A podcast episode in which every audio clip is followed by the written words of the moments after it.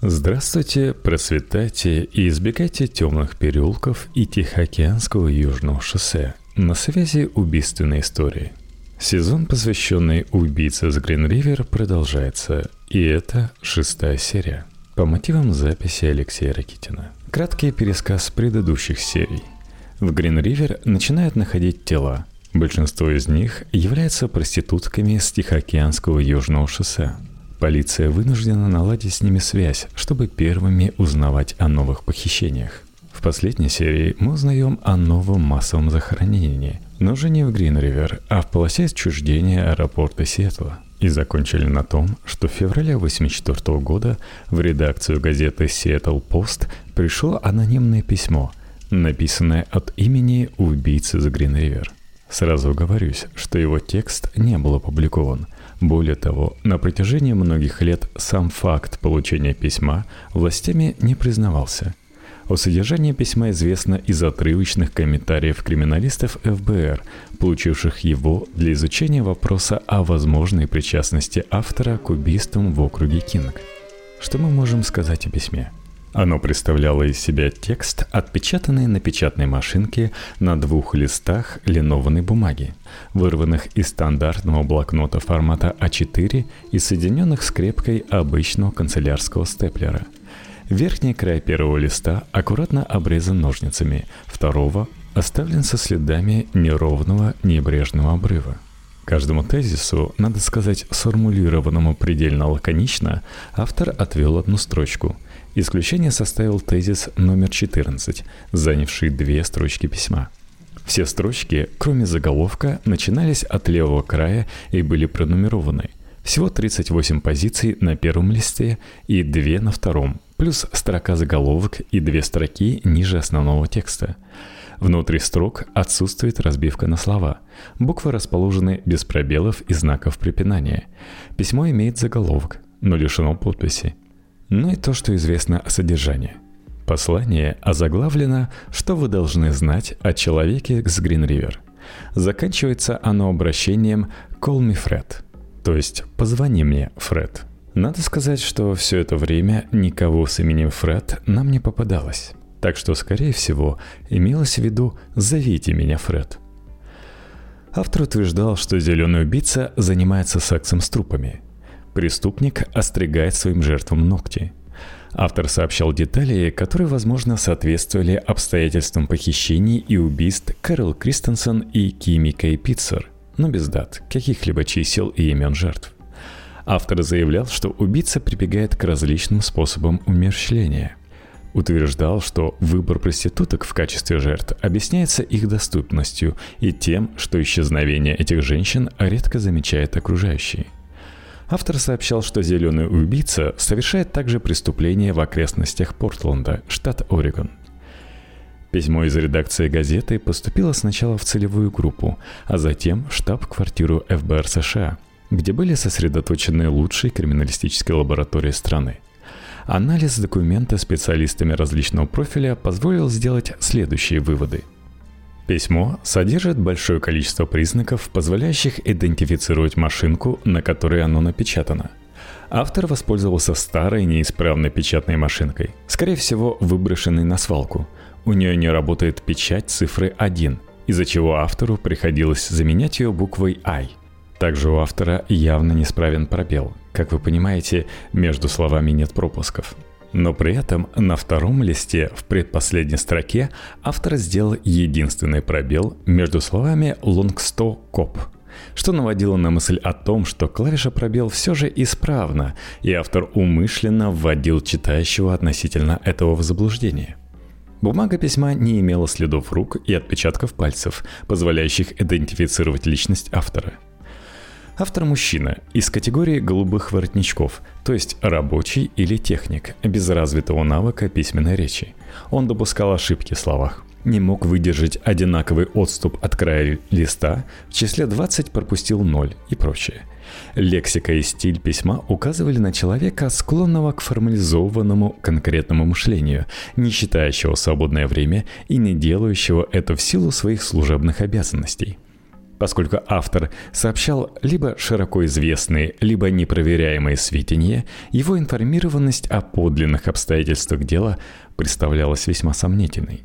Но и нельзя было исключать того, что автор письма, логически предполагая проявление интереса полиции к его опусу, умышленно пытался навязать правоохранительным органам игру, для чего постарался исказить впечатление о самом себе – в этом случае стиль письма, допущенный автором опечатки, демонстрация неисправности пишущей машинки могли быть умышленны и являлись элементами дезориентации криминалистов.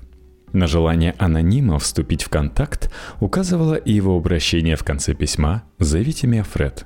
Представители ФБР посчитали, что неизвестный, пославший письмо, рассчитывает на интерес к своей персоне со стороны журналистов и жажде славы – Зеленый убийца, по заключению криминалистов, не являлся автором послания. Тем не менее, сотрудники ФБР рекомендовали целевой группе предпринять все возможные меры для его розыска, дабы избежать в будущем рецидивов анонимной рассылки. С этой целью репортер Seattle Post Майк Барбер разместил в разделе объявления сообщение, в котором предложил автору письма выйти на связь. Полицейские разработали алгоритм действий, призванный заинтриговать анонима и помочь идентифицировать его. Однако из этой затеи ничего не вышло. Неизвестный не сделал попытки установить контакт с журналистом. Но мрачные сообщения приходили не только в виде писем от маньяка – Около полудня 13 марта взвод солдат, совершавший марш-бросок по лесу, остановился на привал возле отметки 38 миля на шоссе номер 90. Один из военнослужащих отошел в сторону и сделал страшное открытие. Между двух стволов поваленных деревьев он увидел обнаженное женское тело. Когда сообщение об обнаружении трупа поступило в целевую группу, Фрэнк Адамсон взорвался гневной тирадой – Раздражение начальника можно было понять, ведь после находки неизвестного тела номер два где-то всего месяц назад, полицейские больше трех суток осматривали окрестности шоссе номер 90 в районе знака 38 миля. Как же можно было пропустить труп? А ответ оказался неприлично банален. Тело номер два лежало с южной стороны шоссе, и полиция обыскивала территорию к югу – Труп же, найденный солдатами в марте, находился к северу от автотрассы. Кроме того, трупы оказались разделены небольшим мостом через реку Миддлфорк. И так оказалось, что в прошлом месяце никто из полицейских не догадался перейти мост и осмотреть противоположную сторону. Благодаря зимней погоде тело сохранилось достаточно хорошо, несмотря на то, что находилось достаточно долго на свежем воздухе. Возраст погибшей судебный патологоанатом определил в 25 или менее лет. Погибшая была блондинкой белой расы. Ее короткие волосы хорошо сохранились. Несмотря на тщательную работу медиков, никаких существенных для следствия микроследов, краски, ворса, спермы на теле обнаружить не удалось. Ногти погибшей не были острижены – как вы помните, автор анонимки все Seattle Пост утверждал, будто зеленый убийца остригает жертвам ногти. Причина смерти определялась судмедэкспертами достаточно уверенной – механическая асфиксия. Попытки идентифицировать труп оказались безуспешны. Погибшая не значилась в списке разыскиваемых женщин. Так, целевая группа получила неопознанное тело номер три. Ее имя Лайса Яц, 19 лет – но об этом станет известно только когда пройдут долгие 19 лет. В любом случае, полицейским нужно было исправлять свою подмоченную репутацию. Они развернули массированное прочесывание местности к северу от шоссе номер 90 в районе моста через Мидл Форк и знака 38 миля. В прочесывании приняли участие скаутские дружины, большие группы добровольцев, а также подразделения Национальной гвардии – Действия полиции широко комментировались в прессе и по телевидению. В каждом блоке новостей, транслируемых местными телеканалами, проходил репортаж с шоссе номер 90. Прочесывание местности, продолжавшееся 4 дня и захватившее территорию много больше, нежели месяц тому назад, и на этот раз оказалось совершенно безрезультатным. По иронии судьбы, полиция умудрилась не найти еще один труп, находившийся в том же районе – но об этом мы еще расскажем. Утром 14 марта 1984 года в полицию городка Демойн южного пригорода Сиэтла поступило сообщение о подозрительном исчезновении 17-летней Синди Смит. Заявителями выступили родители пропавшей девушки. Согласно их рассказу, два года назад Синди вместе с одноклассником уехала в Калифорнию, рассчитывая сделать карьеру в Голливуде – Синди неплохо танцевала, пела, имела броскую внешность. Грезы о звездной карьере в кинематографе закончились весьма прозаично. Смит стала танцевать стриптиз и подрабатывать проституцией. А парню пришлось принять на себя функции сутенера. Помыкавшись в Калифорнии и лишившись последних иллюзий на отношения между полами, Синди решила вернуться домой, к родителям в Демойн – Порвав со своим дружком-сутенером, она ранним утром 13 марта 1984 года прилетела в аэропорт Сиэтл-Такома и успела даже позавтракать с родителями. Примерно в 11 часов она вышла из дома, чтобы отправиться на поиск работы.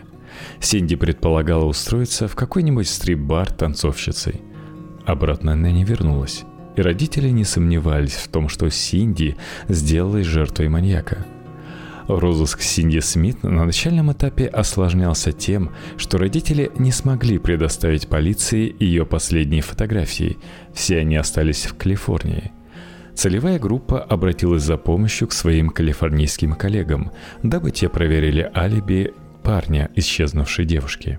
Вполне могло оказаться, что за Синди примчался ее сутенер, который и возвратил ее обратно в Лос-Анджелес – Версия это подтверждения не получила. Парень Синди к ее исчезновению оказался непричастен. Прошло несколько дней, и целевая группа получила сообщение об обнаружении новых человеческих останков.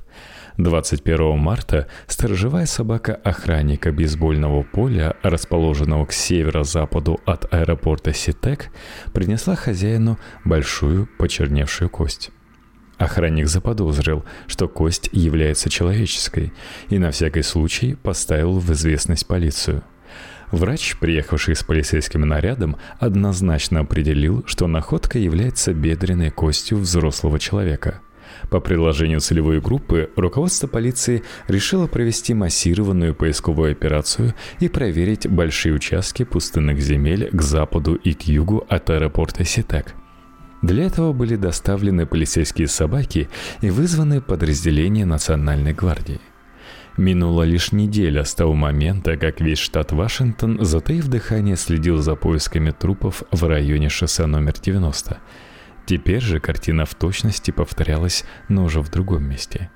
Газеты и телевидение посвящали начавшимся розыскам большие репортажи в своих новостных блоках. Было решено начинать поиск от пересечения 16-й Саут-Авеню и 146-й Саут-Стрит и двигаться на запад, север и юго-запад. Расстояние от точки начала прочесывания до места сокрытия трупа Шаунда Саммер, найденное севернее аэропорта Ситек 11 августа 83 не превышало 900 метров – это была лесистая заболоченная местность. К вечеру 21 марта были найдены сильно разложившиеся человеческие останки, фактически скелет. По недостающей кости можно было догадаться, что именно их и отыскала собака охранника бейсбольного стадиона. На следующий день прочесывание было продолжено.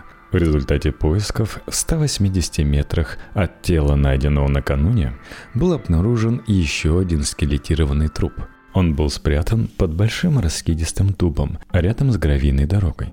Хотя это место являлось абсолютно необжитым, сюда без проблем можно было добраться на автомобиле. Не вызывало сомнений, что труп пролежал на этом месте всю зиму. По характерным вьющимся черным волосам, оставшимся под черепом, можно было заключить, что обнаруженные останки принадлежали негритянке – Ожидания публики, жаждавшей сенсаций, на этот раз не были обмануты.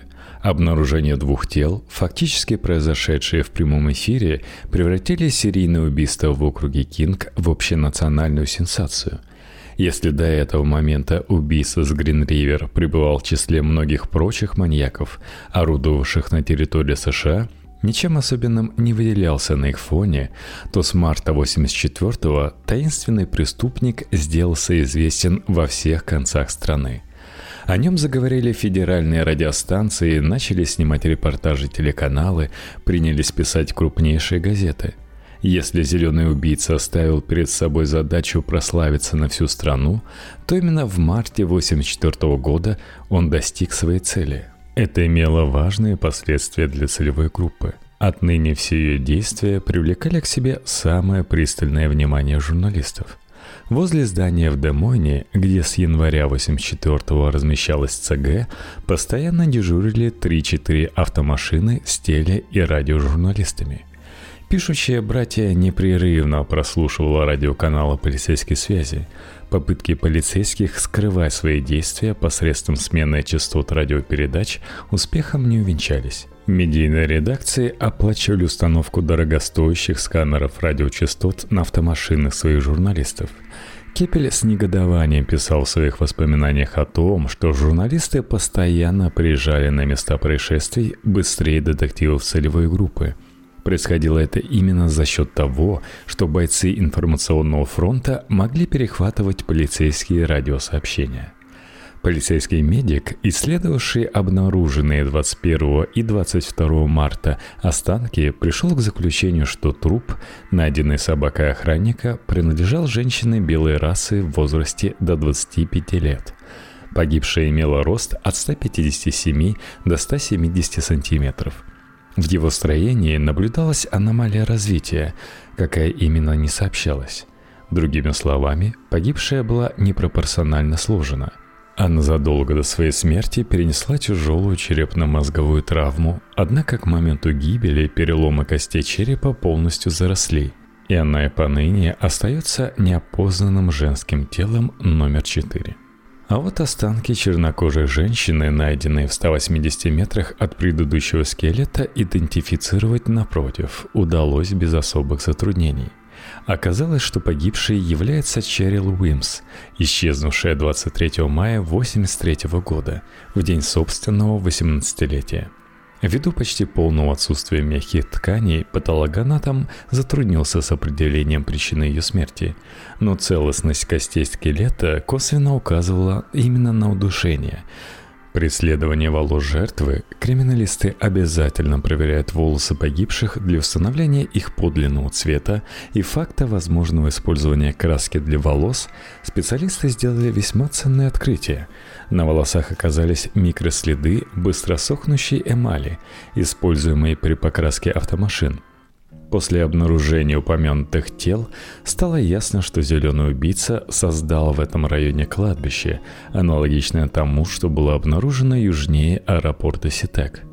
Активность полицейских сил в районе Грин-Ривер заставила его окончательно отказаться от размещения трупов своих жертв в реке.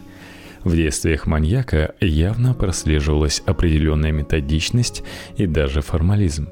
Сначала он на небольшом отрезке реки поместил в воду четыре женских тела. Затем на небольших участках к югу и севера от аэропорта еще четыре и три трупа соответственно. Выглядело так, что разведав дорогу в уединенное место, преступник начинал активно им пользоваться. Затем в какой-то момент чувство осторожности заставляло его покидать этот участок и более там не показываться – Любопытно, что местами захоронений к северу и югу от аэропорта маньяк пользовался одновременно. Труп Черил Уимс, исчезнувший 23 мая 83-го, он поместил на севере, а Констанс Наон, пропавший примерно в то же время, через две недели, на юге. Для целевой группы важно было то, что все три кладбища находились внутри ареала зеленого убийцы – это означало, что преступник не покидал комфортную для него область, географию которую, видимо, знал на 5 с плюсом. Март не успел закончиться без новых находок. 31 марта охотник на лося обнаружил в южной части округа Кинг, неподалеку от шоссе 410, скелет. Останки располагались примерно в 350 метрах от отметки 37 миля – в том месте, где шоссе на протяжении многих километров следует вдоль небольшой лесной речки Уайт-Ривер. Хотя это место находилось очень и очень далеко от того района шоссе номер 90, где были найдены неизвестные тела номер 2 и 3, схожесть двух участков местности бросалась в глаза – В обоих местах шоссе было проложено в густом лесу и плавно понижалось на спуске с холма. Выбор места, видимо, определялся соображениями удобства. Преступник, остановив машину наверху возвышенности, получал прекрасную возможность видеть приближавшийся автотранспорт, что, разумеется, намного облегчало его задачу при попытке незаметного извлечения трупа из автомобиля. В то самое время, пока сотрудники целевой группы, полицейские и нацгвардейцы выдвигались в район Уайт-Ривер, пришло сообщение о нахождении нового трупа совсем в другом месте. По странному стечению обстоятельств в один день оказались найдены сразу два трупа. Труп, найденный вторым, находился неподалеку от дороги в окрестностях озера Стар – менее чем в километре от того места, где 19 сентября 1983 года был найден труп Гейл Мэтью. Разумеется, полицейские силы пришлось срочно разделить и направить их часть для оцепления и прочесывания района озера.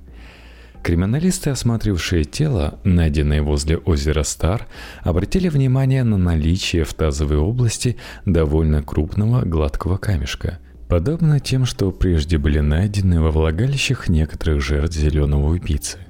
Возникло предположение, что и с этой жертвой маньяк проделал подобную манипуляцию. Смысл этих действий убийцы все еще оставался непонятен. Однако наличие камешка явно указывало на то, чьих рук это убийство. Поток мрачных сюрпризов, однако, этим вовсе не был исчерпан. Едва только утром 1 апреля Полицейские в районе озера Стар продолжили начатое накануне прочесывание, они тотчас наткнулись на еще один женский скелет. В отличие от тел, находимых прежде, эти останки имели одежду. Вокруг шеи и запястья погибшей оказалась завязана полосатая блуза на кнопках. Подобное поведение преступника вполне соответствовало манере действия убийцы с Гринривер, привязывавшему к шее некоторых своих первых жертв одежду – это уже была сенсация общенационального масштаба. Менее чем за 24 часа оказались найдены останки трех женщин, убитых, видимо, одним и тем же человеком.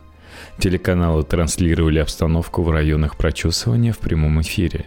Крупные теле- и радиостанции из других регионов США отправляли в срочном порядке своих журналистов, дабы иметь возможность получать информацию из первых рук – Публика ждала новостей и деталей, и следует признать, что и за этим дело не стало. Через три часа после обнаружения второго тела возле дороги у озера Стар полицейская цепь наткнулась на еще одни человеческие останки. Скелет ногого человека находился примерно в 40 метрах от дороги на крутом склоне возле сгнившего ствола упавшего дерева. Сверху человеческого скелета находился другой скелет, судя по виду какого-то животного – то ли волка, то ли собаки. Необычная картина этого места сразу заставила криминалистов задаться вопросами. По силам ли одному человеку транспортировать труп от дороги вглубь леса по крутому склону? Какое отношение к человеческим останкам имеет скелет животного? Не является ли присутствие двух скелетов в одном месте следствием ритуального убийства? В этой связи приходило на ум обнаружение черепа Кимика и Пиццер – явно умышленно отделенного от тела, последнее все еще оставалось не найдено. Может быть, отделение черепа Пиццер также преследовало некую сакральную цель и являлось элементами сатанинского обряда. Или подозрение такого рода есть всего лишь игра ума, и останки животного появились рядом со скелетом а лишь по воле случая. Представители правоохранительных органов приложили большие усилия по изучению места обнаружения последнего скелета – тем примечательная противоречивость полученных ими результатов. Детективы ЦГ посчитали, что условия, в которых оказался обнаружен скелет, удаленность от дороги, крутизна склона, наличие густого подлеска с крупными валунами и поваленными деревьями до такой степени затрудняли транспортировку мертвого тела от автомобиля вглубь леса, что один человек никак не мог справиться с этой задачей – Напротив, криминалист ФБР Майкл Хардин, привлеченный к осмотру местности, заявил, что убийца действовал в одиночку, причем не раз возвращался к телу после того, как оставил его здесь. Хардин даже показал тропинку. Ее обозначали несколько обломанных веток. которой убийца проходил от дороги к трупу. После телевизионного сообщения об обнаружении трупов в окрестностях озера Стар последовало заявление мужчины, занимавшегося утренним джогингом, бегом трусой вдоль дороги, рядом с которой были найдены скелеты. Он сообщил детективам, что в конце апреля 83 года видел подозрительный полутонный пикап, стоявший на обочине в шестом часу утра. Машина казалась брошенной, но при пробежке в обратном направлении свидетель ее уже не увидел – Странная машина имела зеленый или бирюзовый цвет. Свидетель затруднился с ее описанием и даже не смог вспомнить марку автомашины. На всякий случай ему показали фотографии автомобилей, которыми владели подозреваемые категории А и Б. Тот не смог опознать ни одну из них. Остается добавить, что добровольный помощник полиции сам попал под подозрение и на протяжении почти полутора лет находился под пристальным, хотя и скрытым надзором полиции. Значительные полицейские силы продолжали осмотр окрестностей озера Стар. Но нехватка собак, способных чуять запах разлагающейся плоти, не позволила им обнаружить останки еще одного человека, находившегося совсем неподалеку от скелета, найденного 1 апреля вторым. Расстояние между двумя скелетами не превышало 25 метров по прямой линии. Ненайденное тело находилось ниже по склону, на заболоченном дне глубокого распадка. Этот скелет будет обнаружен через год. 2 же апреля прочесывание лесного массива вдоль озера Стар выявило еще одни скелетированные останки. Преступник спрятал это тело в 45 метрах от дороги. Оно было равно удалено от того места, где накануне отыскали останки второго человека со скелетом собаки, и место, где 19 сентября 83 было найдено тело Гейл Мэтью. Расстояние до обеих точек не превышало 180 метров. Хотя прочесывание лесных массивов в районе шоссе номер 410 и озера Стар продолжалось и после 2 апреля, трупов более найдено не было. Итак, в период 31 марта 2 апреля ЦГ получила в свое распоряжение останки пяти женщин, четыре из которых оказались найдены неподалеку от озера Стар – Очевидно было, что в том районе маньяк нашел еще один, в дополнение к имевшимся, удобный участок для сброса трупов. Всего с учетом найденного в сентябре тела Гейл Мэтью на площади менее одного квадратного километра убийца оставил трупы по меньшей мере пяти своих женщин. Уже 2 апреля руководство полиции округа Кинг сделало официальное заявление для прессы. Документ этот был очень невнятным, но иным, пожалуй, он и быть не мог – Полиция преследовала цель остановить нагнетание ажиотажа и истерии вокруг преступления неизвестного сексуального маньяка, а для этого следовало дать хоть какую-то информацию о состоянии расследования. Однако само это состояние было таково, что никак не могло успокоить журналистов и общественность. Полиция признала, что число погибших от рук неизвестного убийцы достигло 20 человек – и констатировала, что тот использовал несколько мест для сокрытия трупов. Никаких деталей пресс-релиз не сообщал, и общая его тональность не оставляла сомнений. Реальных зацепок у следствия не было. Найденные в конце марта-начало апреля останки тел подверглись тщательнейшему судебно-медицинскому исследованию.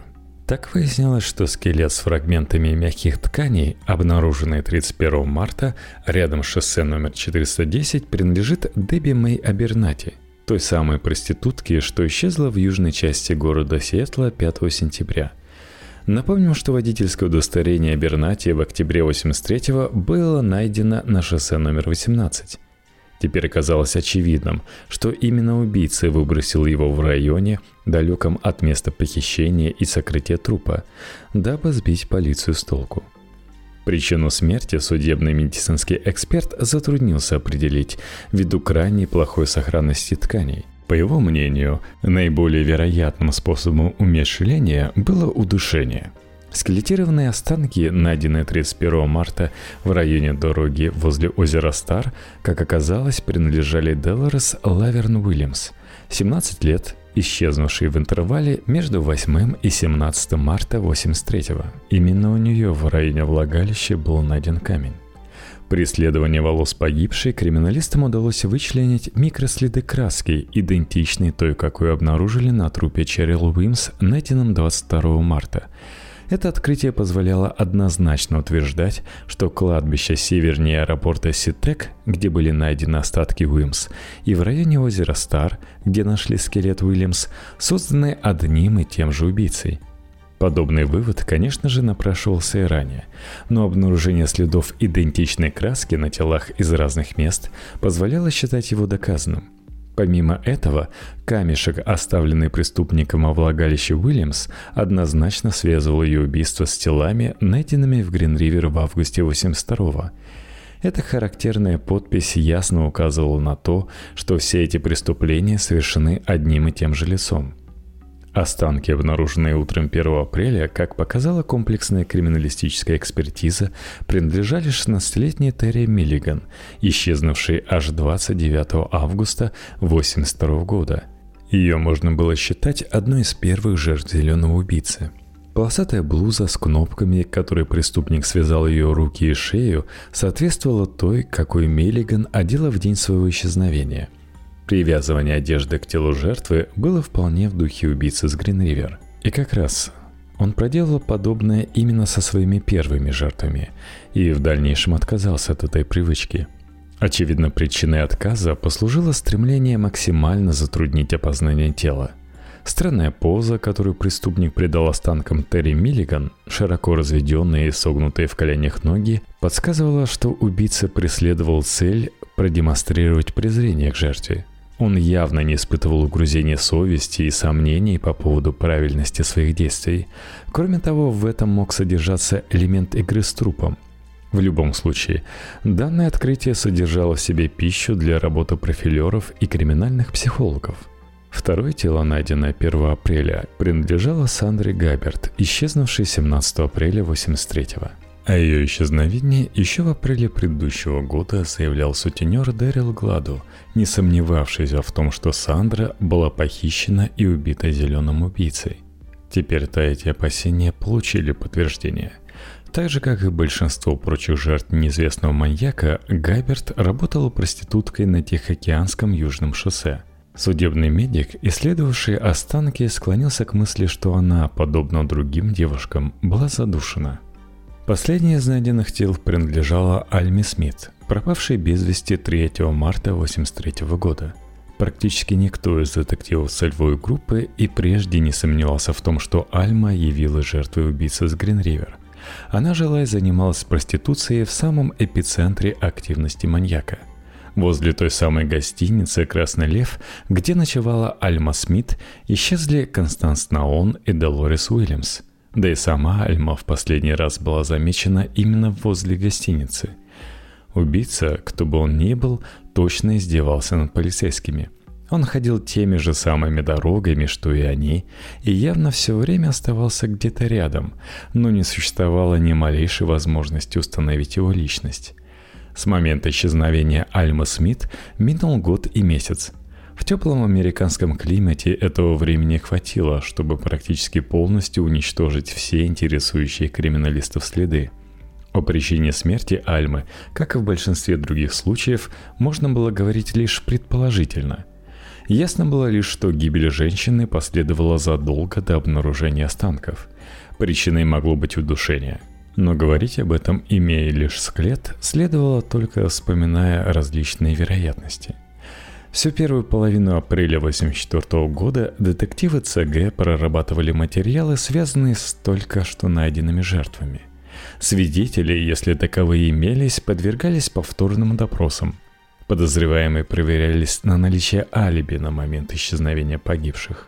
Но и новые жертвы не заставили себя ждать. 15 апреля по телефону ЦГ, специально выделенному для экстренных сообщений добровольных помощников, позвонил мужчина, сообщивший об исчезновении своей сожительницы.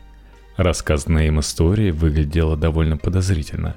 Согласно утверждению звонившего, его подружка, 22-летняя Дели Сплагер, исчезла еще 30 октября 1983 года, в воскресенье, примерно в 14.00. Она якобы отправилась покупать костюм для сынка заявителя, дабы тот смог принять участие в предстоявшем праздновании Хэллоуина. Звонивший считал, что Делис явилась жертвой убийцы с Гринривер, поскольку в точности соответствовала приметам жертв этого маньяка – молода, худощава. При этом никаких разумных объяснений тому, почему он не сообщал об исчезновении подружки более пяти месяцев, звонивший не дал – Правда, он пытался убедить детектива в том, будто предпринимал самостоятельные розыски девушки, но упоминание об этом лишь усилило недоверие его словам. Делис Плагер проживала в центре Сиэтла, который не считался районом традиционной активности убийцы с Гринривер. Согласно рассказу заявителя, он выяснил у водителя автобуса, на котором уехала Делис, что та вышла на остановке Бикон-Хилл за пределами городской черты Сиэтла примерно в 15 часов. Мужчина явно предлагал детективам поверить в то, что именно зеленый убийца похитил девушку, но добился результата прямо противоположного. Любовник Делис Плагер попал под подозрение и надолго оказался взят под наблюдение.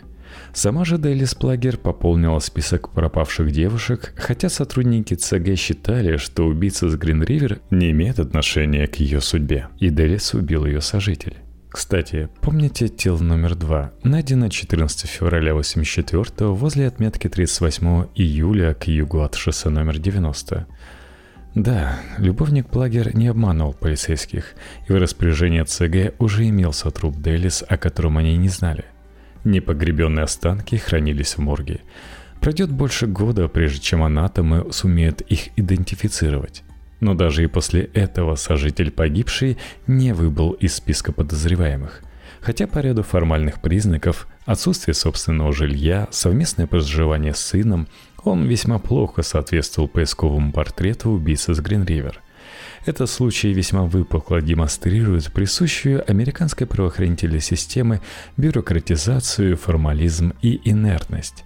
Впрочем, в оправдании американской полиции следует заметить, что расследование преступления, тем более такого многоэпизодного, как в рассматриваемом случае, это всегда бюрократический процесс, имеющий мало сходства с тем, как его представляют голливудские боевики – в то же самое время, в середине апреля 84-го к руководству целевой группы обратилась женщина-экстрасенс Барбара Кубик Паттерн.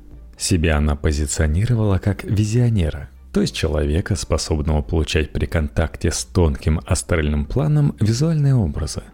Согласно заверениям Барбары, ей было видение, из которого следовало, что убийца с Гринривер оставил в районе шоссе номер 90 еще одно тело своей жертвы – Экстрасенс и визионер утверждала, что сможет показать это место детективам. Предложение Кубик Паттерн было изучено руководством ЦГ и без долгих колебаний отклонено. Барбара являлась хозяйкой гадального салона, давала объявления соответствующего профиля в газетах, и было ясно, что она заинтересована в отличной бесплатной рекламе. А что в этом случае могло быть лучше факта сотрудничества с ней полиции? Между тем, 20 апреля служба шерифа округа Кинг получила сообщение об обнаружении скелетированных человеческих останков в районе пересечения шоссе номер 90 с местной дорогой номер 18. Это место расположено примерно в 50 километрах западнее Сиэтла. В ходе розысков в районе шоссе номер 90 этот труп не был найден, хотя группы, занятые прочесыванием местности, буквально ходили по нему – Разумеется, дело тут вовсе не в халатности привлеченных к прочесыванию лиц, а в характере местности, сильно пересеченной, лесистой, с каменистыми склонами и завалами деревьев. Но это отличный пример того, что без использования собак поиск тела чрезвычайно труден. Большая группа криминалистов и детективов выехала к месту обнаружения тела. Как только по телевидению сообщили о происходящем, в тот же район направилась и Барбара Кубик Паттерн в сопровождении дочери – Явившись на место, она заявила, что была права. Очередной труп действительно оказался обнаружен рядом с шоссе номер 90 и заявила готовность помочь полиции в работе. Поскольку никто из представителей правоохранительных органов, находившихся там, на этот лепет внимания не обратил, обиженная Барбара решила приступить к самостоятельным розыскам. Вместе со своей дочкой она принялась ходить за пределами полицейского оцепления вдоль шоссе – Барбара вела себя в транс, а ее дочь выступала в роли поводыря. Шоу-то продолжалось около трех часов, и журналисты не без ехидства следили за происходившим. Действительно, где еще такой цирк Шапито можно увидеть? Трудно сказать, что при этом испытывали сотрудники полиции, ведь получалось, что их труд весьма напряженный и неприятный, ловкие шарлатаны использовали для саморекламы. И самое забавное заключалось в том, что мешать действиям Кубик Паттерн полиция не имела ни малейших оснований. Любой желающий мог бродить вдоль дороги, демонстрируя спиритический транс. Как бы там ни было, появление экзальтированной дамочки весьма развлекло журналистов и зевак, но концовка этой истории оказалась для всех присутствовавших в высшей степени неожиданной. Барбара принялась кричать, что нашла еще один труп. Поначалу никто из журналистов ей не поверил – и тогда она вновь отправилась к полицейским, которые работали на удалении 300-400 метров от этого места. Зайдя за оцепление, Кубик Паттерн обратилась к кому-то из работников окружной прокуратуры с рассказом о сделанной ею находке. Поскольку экстрасенс и визионер к этому времени всех уже основательно достал, было решено ее попросту арестовать, благо и повод имелся подходящий – нарушение границы полицейского ограждения – но на счастье медиума до ареста дело не дошло. Журналисты отправились к тому месту. В густом кустарнике на удалении примерно 40 метров от шоссе были видны человеческие кости. Убийца с Грин-Ривер вновь оказался в эпицентре всеобщего внимания.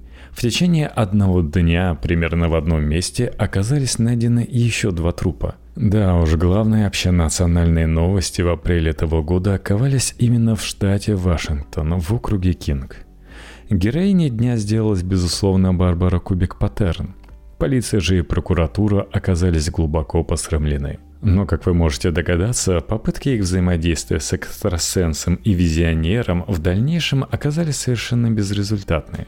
Барбара с удовольствием откликалась на предложение помочь, делала массу всевозможных диагностик мест сокрытия новых трупов, но все сказанное ей больше не подтверждалось. В конце концов, руководство ЦГ абсолютно в ней разочаровалось и отказалось от сотрудничества. Но случай, произошедший 20 апреля и сделавший Барбару общенациональной знаменитостью, так и не получил объяснения. Ну и, кстати, интересная тема. Давайте завершим разговор о привлечении к уголовному розыску людей с паранормальными способностями.